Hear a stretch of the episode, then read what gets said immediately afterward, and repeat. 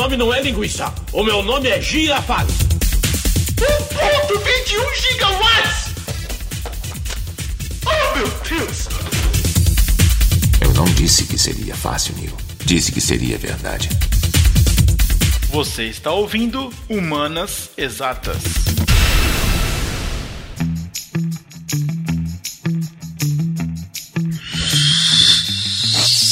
Salve, salve, texugos e texugas de todo o Brasil. Aqui quem vos fala, mais uma vez, é o professor Tiago Trigueiro, muito orgulhoso de co-hostear, de apresentar esse magnífico podcast com o professor Rodrigo Rodrigues. Rodrigo, dê o seu alô pra rapaziada, por favor. What's up, guys? How's it going? Agora eu tô falando assim, porque tem que mudar, né? Todos os, todos os casts a gente muda um pouquinho. Então, tô longe um pouquinho, mas tô perto de vocês mais uma vez. Primeiramente, eu peço desculpas porque, eventualmente, eu posso tossir no meio desse, dessa gravação, desse cast aqui agora com vocês, porque eu tô doente, velho. Miserável. Eu tô de férias, mas eu tô doente. Tô melhorando, tô melhorando. Foi pros Estados Unidos, tá nos States, aí gripou. Nelasca. Acontece. Pessoa nunca sai. Quando sai, gripa. É, acontece, mas não acontece comigo não, nunca fui nos States. Então vamos embora, sem perder muito tempo, vamos embora adiantar essa pauta. Hoje a gente vai falar sobre o ciclo menstrual feminino, aquele assunto que já caiu no Enem duas vezes, sendo uma delas uma questão tida como difícil, pouquíssimas pessoas acertaram, uma questão bem específica, e a tendência é ter um Enem cada vez mais específico, como vimos no, no último cast, no último hora do intervalo, né? Então vamos adiantar direto pros recados e começo musical da M0.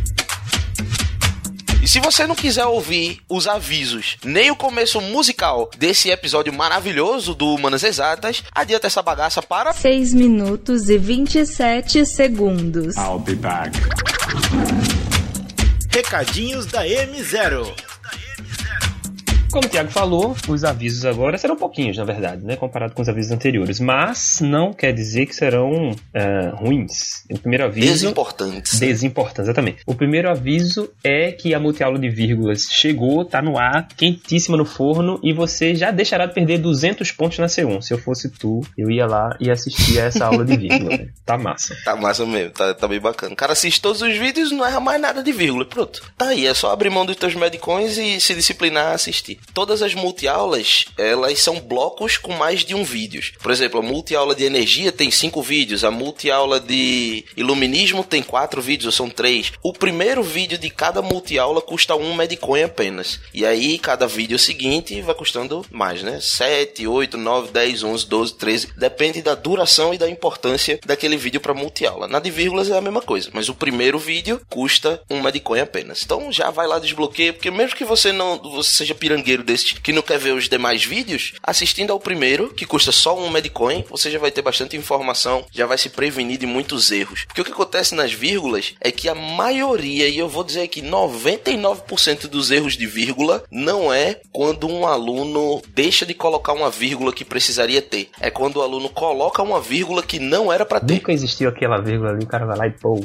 Pois é, ele, a galera acha que vírgula é um recurso da fala. E aí quando ele tá falando, ele, pô, se eu tivesse falando aqui eu ia dar uma pausa, então vou colocar aqui uma vírgula. E não é assim. E o primeiro vídeo dessa multiaula a gente explica quando nunca colocar uma vírgula. No segundo vídeo a gente explica como quando colocar uma vírgula. E no terceiro a gente vai pegou um bocado de textos da internet e do Instagram, do, do Jovem Nerd, de vários vários sites, várias plataformas e a gente foi destrinchando tudinho. Ó, aqui essa vírgula foi usada por causa de tal regra. Aqui era para ter uma vírgula, não tem. Aqui essa vírgula aqui tá injustificável. Não sei o que, tudinho. Termina a multiaula, cara tá sabendo tudo de vírgulas. Quase um Pasquale.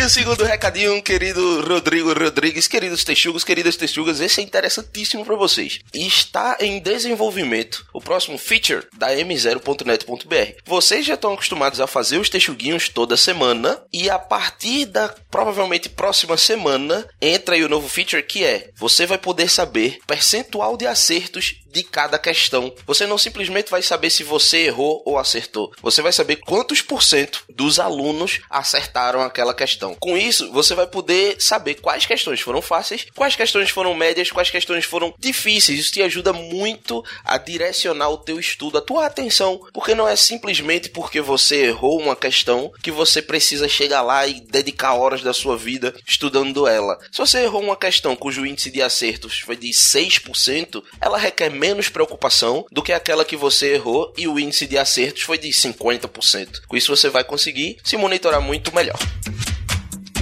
Dito isso, falado todos os recados, então vocês já devem ter anotado tudo aí, que vocês já devem estar estudando ferrenhamente para esse Enem que está chegando. Vem aquele nosso momento musical e faz tempo que nosso querido Léo, Aerolitos Edições Inteligentes, não pede a música dele. Então fica à vontade aí, Léo, para colocar aquela música de bom grado que você sempre tem. Já tô curioso. Oh, you gonna take me home tonight. Oh, down beside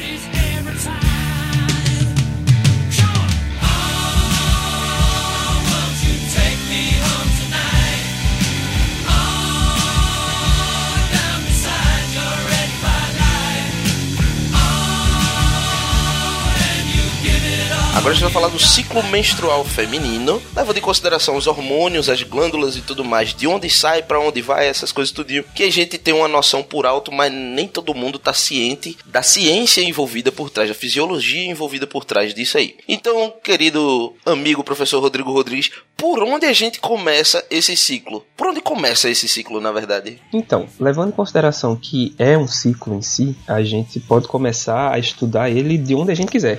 Toma aí na minha cara agora. Sabendo que o ciclo é cíclico, como o próprio nome já sugere, a gente pode começar a entender ele como a gente quiser, da onde a gente quiser, da onde a gente achar que é mais fácil. Então, assim, não existe um início e um fim. Isso é um ciclo, né? Imagina que um ciclo sendo um círculo, a gente pode interceptar esse círculo aí em qualquer ponto que compõe E depois voltar pra esse ele. perímetro desse círculo e aí volta pra ele. Então, se a gente tá falando de ciclo menstrual, a gente pode começar para ficar mais fácil do ato da menstruação em si, né? Do processo menstrual até a volta da menstruação propriamente dita, que é aquela liberação do óvulo ou do ovócito secundário que não foi desenvolvido ainda e que não foi fecundado, né? Uma vez que todas as fêmeas, mulheres, e a gente tá falando do ciclo menstrual humano somente, elas produzem, já nascem com uma produção pré-definida da quantidade de óvulos que vai ter na sua fase madura reprodutiva, diferentemente do homem que tá produzindo espermatozoide a cada 72 horas, mais ou menos. É, o homem, então, ele é uma fábrica que não para. Ele tá ali, ó, pá, pá, pá, pá, espermatozoide, espermatozoide,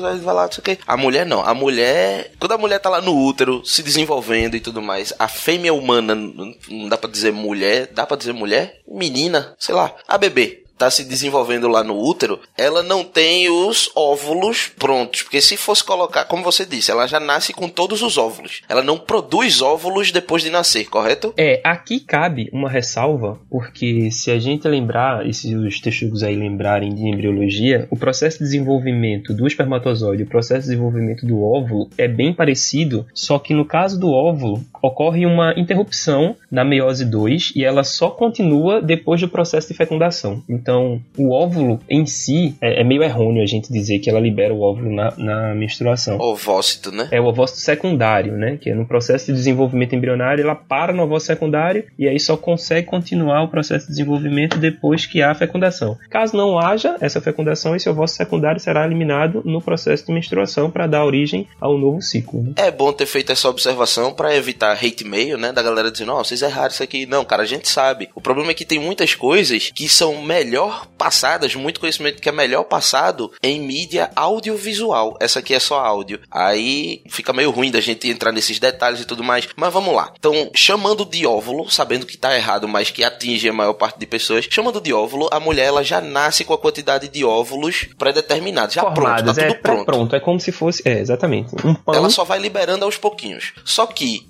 Se ela fosse colocar todos os óvulos dela lá, lá no ovário tudinho, não ia caber, porque é muito. Uhum. Aí faz meio que um negócio tipo óvulo.rar.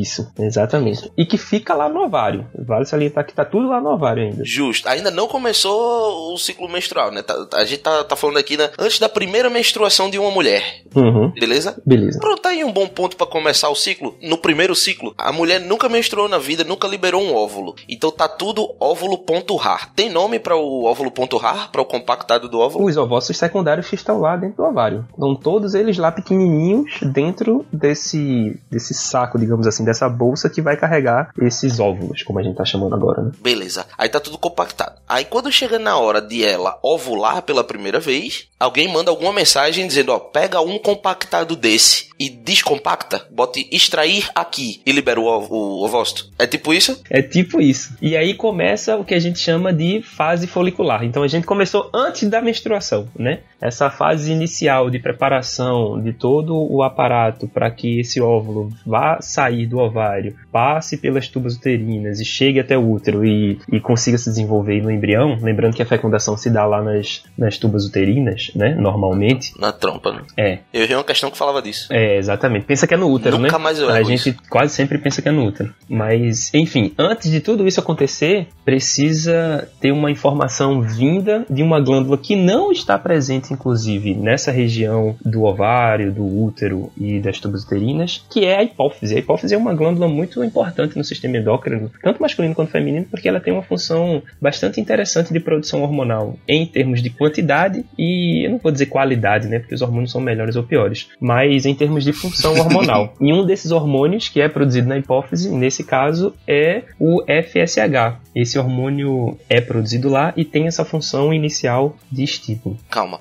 O folículo, então, é onde tá. É essa sacola que tá com todos os óvulos, é isso? Exatamente. Então, quando. Pronto, é o WinZip do óvulo. O WinRAR do óvulo. Pode ser dito que sim. Esse aí é o folículo. Então, para você tirar um óvulo, você tem que estimular o folículo. Isso. A liberação desse óvulo. A hipófise fica na cabeça, correto? Fica lá exatamente. Entre a cabeça e o pescoço. Entre a cabeça e o pescoço. Então, tipo, eu tô botando a mão aqui agora, não tem ninguém vendo, então deixa pra lá. É, por trás da tua nuca ali, assim, sabe? Beleza. É, faz sentido, porque se é algo que acontece no ovário, o estímulo tem que ser mandado de outro lugar. Então vem da hipófise. Não seria o próprio ovário que faria assim, ah, vou dar uma liberada aqui agora. Se autoestimular, né? Pensar merda aqui não. Ok. A hipófise lá na cabeça olha pro ovário e diz: Ei, gatão, hora de liberar um óvulo. Pega esses aí que tu tem compactado e descompacta um. Aí ela manda o hormônio folículo estimulante, que Exatamente. é o FSH Folículo Stimulante Hormone. Que Foi um Joel Santanês fodão agora, né? Tá deitando no inglês, já viu esse meme? Tá brincando comigo, pô? Bafana, bafana, to the right, to the left. Joel Santana total meu inglês agora. Mas foi já pra deixar claro mesmo que é o hormônio folículo estimulante. E o folículo estimulante estimula o folículo, libera um óvulo e o óvulo sai virado na porra. O folículo estimulante, tô fazendo aqui uma revisão mental. Isso me ajuda muito, espero que ajude os texugos também, os texugas. Quem manda o folículo estimulante é a hipófise e ela manda para o ovário, para que o folículo, que está no ovário, libere um óvulinho, um ovócito 2. Exatamente. Correto? Exatamente. Beleza, segue o baile. Esse ovócito 2 vai pra onde? Então, antes dele sair, ele tá sendo preparado, né? É Essa parte de, de essa parte inicial, antes da menstruação em si. Então, o que a gente chama de primeira fase, ou essa fase folicular, vai durar mais ou menos de 12 a 14 dias, depende do, do estado fisiológico da mulher, né? Mas assim, E ele passa esse tempo fazendo o quê? é toda uma parte de preparo para que esse óvulo consiga, ou esse ovócito secundário consiga estar pronto para poder sair do ovário em si. Então, imagina que É não o uma- loading do extrair aqui. é, Exatamente, não é uma coisa tão simples assim de dizer, ah, você vai agora sair do ovário e vai entrar na, na tuba uterina e aí vai chegar no útero, assim, uma coisa muito rápida. Não, essas coisas acontecem vagarosamente porque existe inclusive a continuação do preparo, da- do preparo e da possibilidade de divisão celular que esse ovócito secundário pode fazer em caso de fecundação. Lembrando que a menstruação é um erro, assim, do ponto de vista reprodutivo. É, Quando deu errado, quando não rolou, Não rolou reprodução, então a gente precisa eliminar esse ovócito que a gente liberou para produzir um novo ovócito. Entendi, saquei. Aí beleza, aí beleza. Recebeu o FSH que veio da hipófise. Vou ficar repetindo isso, porque quando terminar esse podcast, quem escutou nunca mais vai esquecer. A hipófise que fica embaixo da nuca e em cima do pescoço envia o FSH, que é o hormônio folículo estimulante, para o ovário Isso. e o ovário recebe aquilo como um extrair aqui. Vou descompactar um ovócito 2. Só que essa descompactação não é instantânea. Ele leva aí 14 dias mais ou menos, correto? A fase, a fase folicular inteira. Esse início aí pode levar de 3 a 7 dias, mais ou menos. Mas aí o que a gente precisa entender é que ao mesmo tempo em que o FSH está atuando no ovário, dizendo que o ovário precisa eliminar esse ovócito secundário ou óvulo maduro para que venha a ser fecundado a posteriori, nesse mesmo tempo o FSH funciona como sendo um hormônio, como é que eu posso dizer de uma forma mais tranquila?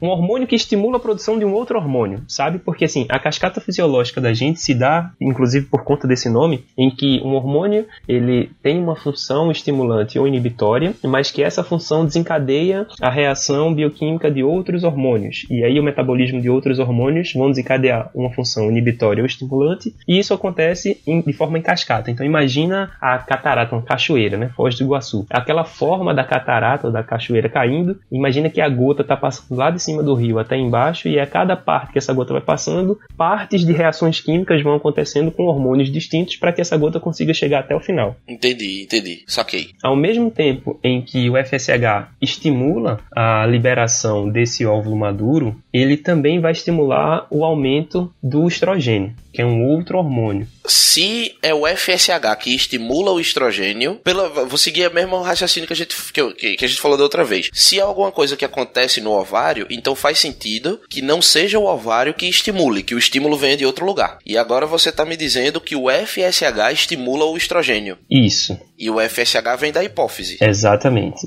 Então o estrogênio não vem da hipófise, ele vem do ovário, correto? Perfeitamente, perfeitamente. E aí a função principal dele é fazer essa preparação para que, uma vez que esse óvulo maduro foi liberado do ovário, consiga chegar no útero e tenha lá um ambiente minimamente agradável para que ele consiga ficar ali se desenvolver no feto depois da fecundação, entende? Então, assim, o estrogênio ele vai começar a trabalhar na preparação para a recepção desse, desse óvulo que pode ser fecundado e que assim a gente espera, né, no momento de reprodução sexuada. Caso isso não aconteça, todo o trabalho do estrogênio foi para água abaixo e aí a menstruação acontece, mas eu vou falar mais na frente sobre isso. Certo. E, e isso, eu já tô, eu já tô, eu tô, essa analogia do coisa é muito boa. Eu vou, eu sou bom em analogia. Eu tô gostando também, eu vou, inclusive, eu vou patentear antes de tu. Porra.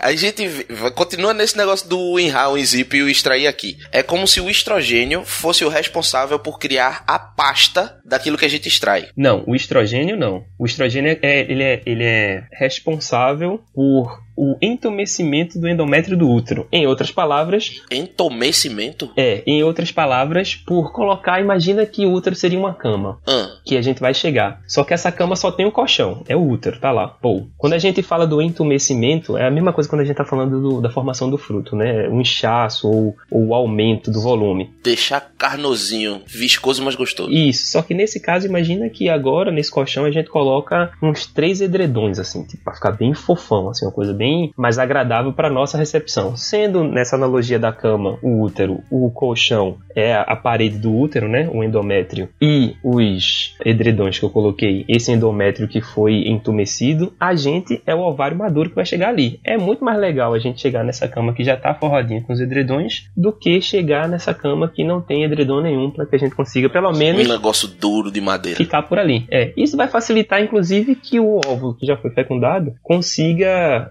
ficar preso ao útero, né? Porra, entendi perfeitamente, velho. Eu tinha entendido que era tipo, ele cria no útero o estrogênio, no caso. Vamos repetir os nomes pra fixar. O, a hipófise, que fica acima do pescoço, abaixo da cabeça, manda o FSH para o ovário. E aí o ovário, além de liberar o ovócito 2, ele libera também estrogênio, que também foi estimulado pelo FSH, né? O estrogênio. E o estrogênio, na minha cabeça, até agora há pouco, ele criava ou ele condicionava o local do útero que rola a anidação, né? A fixação. Mas não é isso. Ele simplesmente deixa. Simplesmente não, né? Deve ser complexo pra caramba. Ele consegue deixar o útero mais carnoso. É isso? Exatamente. É assim, é uma das funções nesse processo do ciclo, né? A gente não vai falar das funções totais de todos os hormônios, porque senão a galera vai confundir. Porque, por exemplo, criação de pelos pubianos também é função do estrogênio. Mas assim, não é na fase de, de puberdade, né? Mas não é pra gente agora aqui. Falando do ciclo menstrual, Sim, sim. a função do estrogênio é essa, tipo, é a preparação do útero para esse processo de indação também. Pode ser dito sim. Show de bola. Então o que é que rola? Só pra gente fazer uma recapitulação. Vamos lá. O hormônio folículo estimulante começou a aumentar de de concentração na corrente sanguínea e saiu lá da hipófise, chegou até o ovário e no ovário ele estimula a liberação de um óvulo maduro, chamado de óvulo, né? Esse óvulo maduro precisa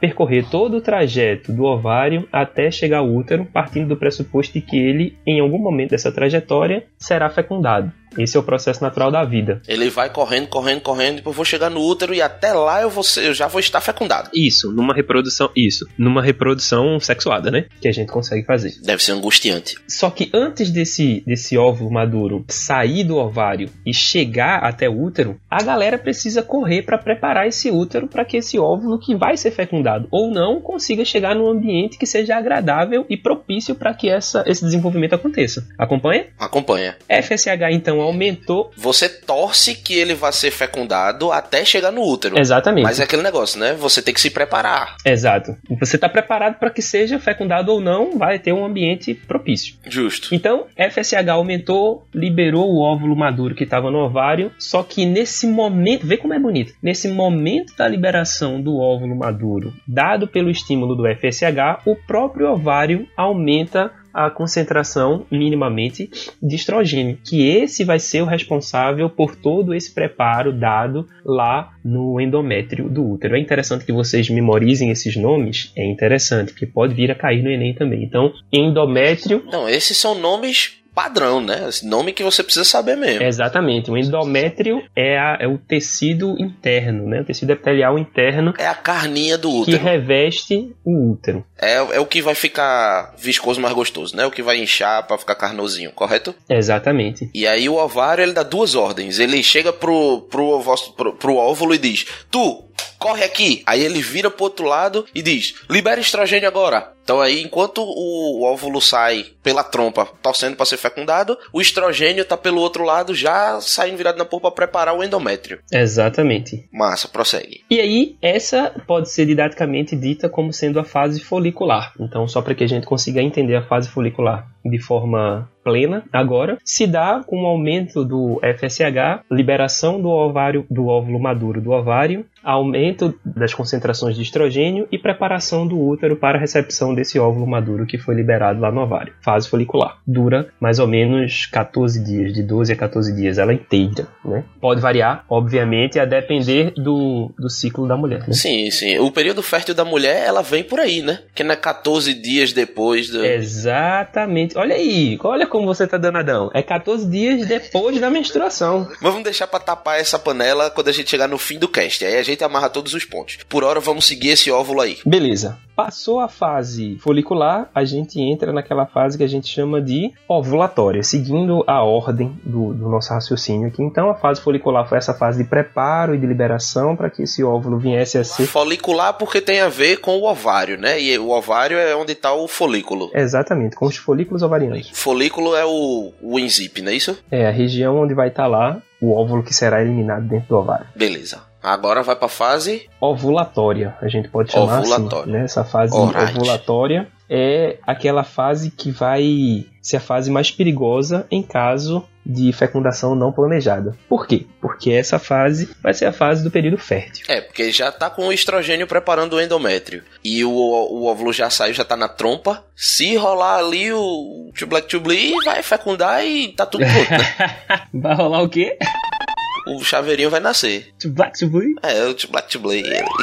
Exatamente. O que rola aqui, nessa fase ovulatória, é que na liberação do óvulo maduro, nas condições de ser fecundado, levando em consideração de que o propósito de tudo isso acontecer é que haja fecundação, é que haja proliferação da vida, as trompas de falópio, as tubas uterinas, né, elas vão ser esse caminho que vai levar o óvulo que saiu do ovário até o útero. E lembrando que o estrogênio já fez o seu papel de preparar todo o útero e de deixar esse caminho mais, mais tranquilo para que esse óvulo consiga chegar lá e venha a ser fecundado nesse caminho. Entendo. O que rola é que aqui na fase ovulatória acontece, depois da liberação do óvulo, o aumento do ânimo e do libido. E isso é importantíssimo, né? A galera fica cheia de receio para falar: ah, teve aumento do libido, a galera só quer saber de sexo e tal, não sei o quê. E esse aumento do libido é proporcionado por esse aumento dos hormônios também, né? O próprio estrogênio da progesterona que está começando a aumentar vagarosamente também. A progesterona ela está começando a aumentar um pouquinho. E eu não falei de um terceiro hormônio que é importante, mas que vai estar com sua importância maior na terceira fase, que é o hormônio luteinizante. Ele também começa a aumentar um pouquinho o seu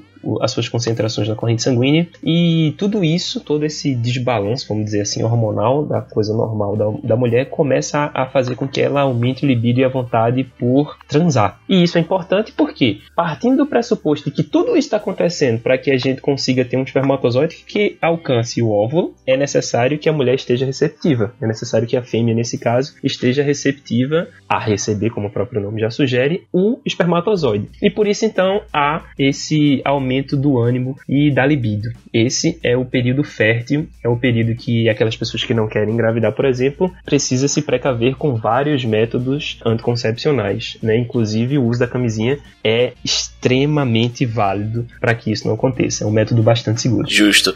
É, assim, vale salientar que a camisinha ela previne a gestação e tudo mais e as doenças sexualmente transmissíveis, né? Totalmente. Ao contrário de alguns outros métodos anticoncepcionais que previnem a gestação, mas só. Agora uma pergunta então. É então, porque te- tem um brother meu que dizia isso e eu ficava meio que dizendo, deixa disso, não sei o que. Ele é bem mais velho, ele é casado e tal. E ele dizia, quando a patroa chega querendo muito o to black to play, aí o cara tem que pular fora. Porque é cilada. Porque quando ela tá querendo muito mesmo, vai nascer o menino. É cilada se ele quiser fecundar. Assim, eu, eu acho que é, foi uma fala bem machista, na verdade. Mas assim, eu acho que é, é cilada se ele não quiser se precaver, como a gente falou aqui agora, né? Assim, pô, a gente deu um dos. Sim, é uma coisa. É, é massa. Eu acho que. Pô, Já, já resolve, né? Se você se prevenir, já, já resolve aí a bronca toda. Mas então, do ponto de vista biológico, é um sintoma? Sintoma pode ser. É, é um sintoma do estado fértil. Porque tem muita mulher que tem um ciclo irregular, né? Sim, é um sintoma do estado fértil, exatamente. Porra, faz o seguinte, usa camisinha toda vez e aí não tem risco. Na vez que você quiser ter um, um filho, uma filha, que seja, você vai lá e transa sem. É. Ou então você transa com, se nascer, você dá o nome de Mr. M. Ou gosto.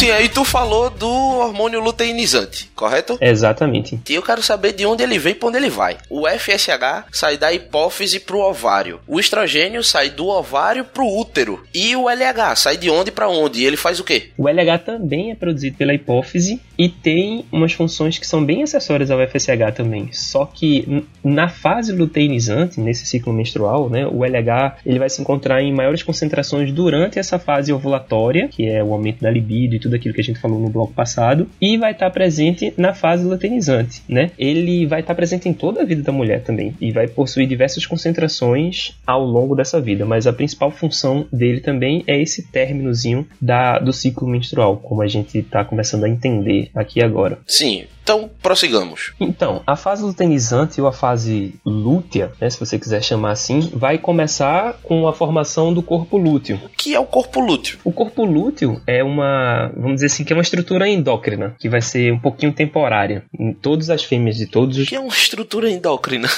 de todos os mamíferos, assim, de, de fêmeas, né? Vão vai estar envolvida pela, principalmente na produção principal de progesterona. Então, é uma estrutura que vai estar presente ali no ovário também, que vai ter a principal função de produzir progesterona, um outro hormônio que vai estar relacionado no ciclo e na vida da mulher inteira. Eu olhei aqui no Google, ele diz que uma estrutura en- endócrina é aquela que secreta pra dentro do próprio corpo. Exatamente, é uma glândula, né? A gente pode dizer que Pronto. as glândulas elas podem ser separadas em endócrinas, exócrinas ou anfícrinas ou mistas. As endócrinas vão ser aquelas glândulas que produzem hormônio, por isso então elas secretam dentro da corrente sanguínea. Não entra nessa nessa cilada de dizer que é para dentro do corpo propriamente dito, assim sempre. Por quê? Porque as glândulas exócrinas também vão secretar para dentro, mas não da corrente sanguínea. Por exemplo, a glândula salivar Entendi. secreta para dentro de cavidades corpóreas, dentro da boca Saquei, cara. a glândula sudorípara secreta para fora do corpo. Então, assim, só para que a gente entenda, endócrina dentro dos vasos sanguíneos, dentro da corrente sanguínea, hormônio. Exócrina fora do corpo ou dentro da cavidade corpórea e anfícrina ou mista para os dois. Te dizer, é muito conhecimento nesse podcast maravilhoso. Será que não vale os medicões? Com certeza vale, cara. Eu acho que vale. Eu vou te dizer, esse definitivamente foi o podcast que eu mais aprendi até agora. Mas vamos continuando aqui. Aí você falou então que o corpo lúteo ele é temporário. Então eu não vou nem perguntar onde é que ele fica, porque ele não fica. Ele só está, não é isso? Ele surge quando e vai quando? Então, a fase lútea, então, compreende desde o do período da ovulação até o primeiro dia da próxima menstruação. Ou seja, desde o finalzinho da fase anterior que a gente estava falando até o primeiro dia da menstruação. Que a menstruação em si pode ser dita como sendo essa liberação desse óvulo, desse ovócito secundário que não foi fecundado e de toda essa parede do útero que foi formada. Lembra do edredom que a gente colocou da cama? Lembro. Tira tudo porque ninguém vai chegar para deitar Porra, foda. tudo isso precisa sair e sangra propriamente dito, por quê? Porque imagina que todo esse entumecimento da parede uterina ou do endométrio uterino se deu com um aumento dos vasos sanguíneos ali também. Então, está começando a descamar essa região interna do útero, assim como o ovócito está saindo também. Então, tudo isso sai e sangra por conta desse processo. Entendi. A fase lútea, então, ela se dá enquanto existe o corpo lúteo. E o corpo lúteo, eu dei um, um google aqui, ele é como se fosse resquício do óvulo compartimentado, do óvulo ponto rar. Exato. Quando o óvulo ponto rar ele é estimulado pelo FSH que sai da hipófise, ele deixa pra fora é como se ele dissesse assim: "Eita, agora eu vou crescer. Então esse chinelo de criança não serve mais pra mim". Aí ele tira o chinelo, cresce e vai ser o óvulo. E o chinelo dele, pequenininho, vira o corpo lúteo, correto? Exatamente, perfeito. É bem isso. Pronto. Aí o corpo lúteo, quando o óvulo vai se embora lá pra ser fecundado, aí rola lá o endométrio e aquela coisa toda, o corpo lúteo tá liberando o LH, não é isso? Uhum. E que estimula também a secreção de um outro hormônio que é a progesterona, né? Então, só para que a gente lembre, tem quatro hormônios envolvidos nesse processo em todo, né? Ou cinco: FSH, LH, estrogênio, progesterona. Então, os que são letras saem da hipófise. Isso. Ó, que maravilhoso! Perfeito. Não, na verdade, tudinho é letra, né? Então, mas- É assim, que o é que são sigla. siglas sai da hipófise. Exatamente. O LH é o, o hormônio que faz o chinelo virar corpo lúteo. É isso? Isso, é o hormônio luteinizante. Exatamente. Luteinizante. Caraca, moleque, que dia que é isso? Então, beleza. Sai o, o LH, que é o hormônio luteinizante, bate no chinelo e o chinelo. Pelos poderes do LH.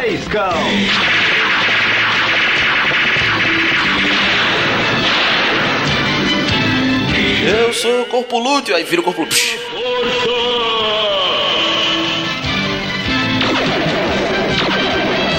Aí o corpo lúteo sai liberando progesterona. Isso, exatamente. Que vai estar, tipo, E a progesterona altíssima nessa fase. E é exatamente por conta dessa, essa crescente concentração de progesterona que os sinais da TPM surgem, né? Então, assim, uma grande quantidade de, de progesterona no corpo gera as características básicas da TPM, que é irritabilidade com frequência ou, Isso aí eu vou deixar tu falar, porque senão tu falando é a voz da ciência. ou uma tristeza que não existe, ou uma sensibilidade maior a qualquer coisa, a qualquer mudança moral, sabe? E a gente precisa saber lidar. Eu confesso que no início do meu casamento eu fiquei confuso quando Pronto, eu ainda tô no início do namoro, não é nem casamento, é complicado. Quando minha esposa estava TPM, eu não sabia como lidar, assim. Agora a gente já consegue entender mais, a gente consegue ouvir mais. Assim, é, é muito papel da gente ouvir mais elas, sabe? Assim, e deixar que elas expliquem o que tá acontecendo. Por mais que não entenda, inclusive, o que tá acontecendo, mas entende sim e vai explicar pra gente e a gente entende e ouve e abraça. É, esse é o nosso papel. Eu tento ainda, cara, eu preciso me acostumar, mas eu ainda tô na fase do soca chocolate. Ah, mas não são todas assim. Não é uma receita, não é uma receita de bolo, né, velho? Tipo assim, que vai dizer, ah, toma doce ou vídeo de, de romance e tá tudo bem. Saca, tipo. Ah, não, romance funciona não, é só doce, só chocolate. Chocolate é o que eu vi que funciona, e deixar ela me morder. Mas enfim, é que vamos seguir aqui com, com o baile. Progesterona, pelo nome, ela parece muito com testosterona. É, é o análogo à testosterona feminina. Mas, ó, observa-se que tanto homem como mulher tem progesterona e testosterona. O que vai variar é a concentração de Muda a ambos. concentração. Perfeito. E a progesterona, então, é aquele hormônio que deixa a mulher danadinha. Hum, na verdade, é da TPM, né? Danadinha nesse sentido. Não, eu tava pensando que era o danadinha no outro sentido mesmo. Ou é o LH? É o LH. É o LH, o que sai da hipófise. É. Ele transforma o chinelo em corpo lúteo e também deixa a mulher com um apetite sexual um pouco mais elevado. Isso, exato. Beleza. E aí, a progesterona, ela serve pra quê, pelo amor de Deus? Não me diga que é só pela TPM, não. Ficou nervoso agora, disse assim, por que Jesus, né? Se fosse só pra TPM, a seleção natural já tinha excluído. Então, é importante não somente para a menstruação, mas desde o período da puberdade, na preparação do organismo feminino para a gestação. Né? Então, imagina que toda a fisiologia feminina precisa mudar no processo gestacional. Então, a progesterona, a progesterona ela está intimamente relacionada com essas mudanças fisiológicas no processo de gestação da gravidez ali, né? Lembra que tudo isso acontece para que a fecundação ocorra. Justo. A, a, a menstruação, do ponto de vista de continuação da espécie, é um erro. Né? Assim, tipo, putz, errou aqui, não rolou fecundação, então vamos menstruar. Saquei. Então, enquanto o estrogênio prepara o útero, a progesterona prepara a fisiologia da mulher inteira. Porra, que foda o corpo humano, mano. E aí, pelo fato de não ter sido fecundado, os sintomas da TPM surgem. Porque assim, vamos tirar essa parada daqui agora, porque não rolou essa merda do caralho. Tira tudo daqui e vamos fazer um novo ciclo. O- a progesterona, ela prepara o corpo da mulher, diz, toma hormônio, toma isso, toma aquilo, porque vai vir um bebê, então você tem que se preparar. Exatamente. Aí o bebê não vem. O útero, Houston, we have a problem. Exato. What a problem? She didn't fuck. Quê. aí joga fora o lençol e aí todo aquele hormônio já está no corpo da mulher. Aquele hormônio que condiz com um feto, só que sem o feto ele fica em excesso na mulher e a mulher fica chata. Desregulada, né? Desregulada é. Caralho, velho. Porra, eu vou te dizer, vice. E aí o ciclo Eu vou prestar continua. um- muito, uma atenção diferente à minha namorada em TPM agora, porque a culpa é minha, tá ligado? Quando ela tá de TPM é porque não houve fecundação. Sim. Eu tenho metade da culpa nisso aí, velho. Olha aí. E aí o ciclo continua. E esse é o, o ciclo menstrual. Aí a gente, beleza, aí menstrua. No que menstrua, caralho, mano, eu tô tipo, pô, tá ligado? Porque quando menstrua, É, já é o indício de que esse aqui já foi, vamos preparar o próximo, entendeu? aí a hipófise manda FSH, cara. FSH, exatamente. Puta que A menstruação, o ato da menstruação é a indicação para que a hipófise comece a aumentar as concentrações de FSH no sangue. Meu irmão, foda, foda. Meu irmão, eu estou. Puta que pariu. Parabéns, velho. Parabéns. Esse, esse podcast foi, foi foda. Foi uma aula. Eu aprendi pra cacete. Se os texugos e texugas aprenderam tanto quanto eu, valeu demais os medicões e, e valeu demais essa gravação de podcast. Mesmo você dando sangue aí, gripado, mesmo você tirando o tempo dessas suas férias aí, foi casamento de um amigo, né, nos Estados Unidos, você parou seu lazer pra gravar isso aqui. Os texugos e texugas agradecem, tem certeza absoluta. E com isso, vou deixando aqui o meu tchau. Tchau, galera. E fiquem aí com a despedida de Rodrigo Rodrigues, porque hoje o spotlight é dele, velho. que é isso, velho. A gente tenta melhorar né, o entendimento dessa galera. E eu já peço desculpas mais uma vez pela minha voz, um pouco fanha, né? Essas tossidas no meio da gravação aí, mas como o Thiago falou, tô um pouquinho doente. Vim aqui pro casamento de um amigo, mas resolvi adoecer, né? Porque pra que só pro casamento Resolvi feliz? Vamos adoecer. adoecer também. Não vamos adoecer, né?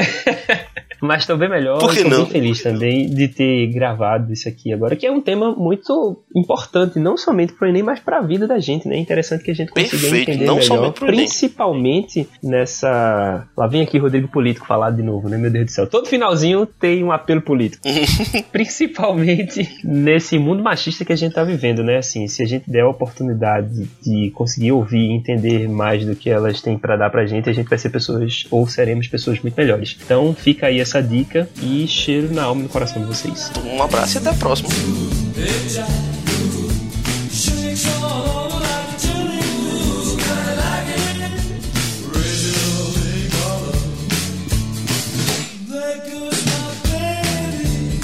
Tentei segurar isso agora, mas não consegui não. Ah...